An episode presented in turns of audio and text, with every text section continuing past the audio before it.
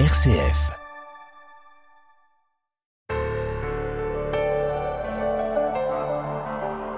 Chers amis, je vous souhaite à tous une belle rentrée.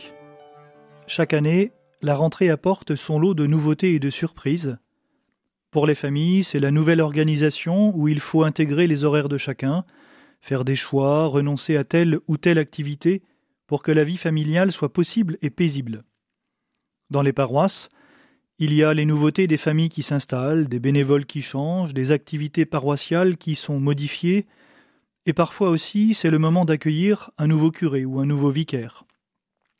Cette année, même au niveau diocésain, il y a des changements, puisqu'en l'absence d'évêque, j'ai été élu pour administrer le diocèse de Blois, et que M. Thomas Bournino vient de nous rejoindre en tant qu'économe diocésain.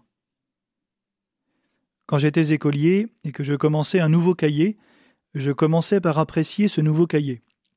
Parfois son odeur toute particulière de cahier neuf, la couverture, la tranche qui se casse, les pages immaculées, et je m'appliquais tout particulièrement pour la première page, comme si bien commencer un cahier présageait de bonnes notes en perspective.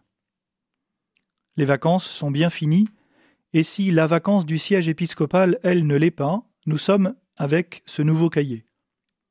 Prenons le temps de l'apprécier. Nous avons un administrateur, un nouvel économe, peut-être un nouveau curé, un nouveau vicaire. Peut-être que nous aurions aimé qu'il y ait plus de changements chez nous. Peut-être que nous avons un a priori négatif sur les nouveaux arrivants. Apprécions ce que nous avons. Ce nouveau cahier, il est plein de promesses.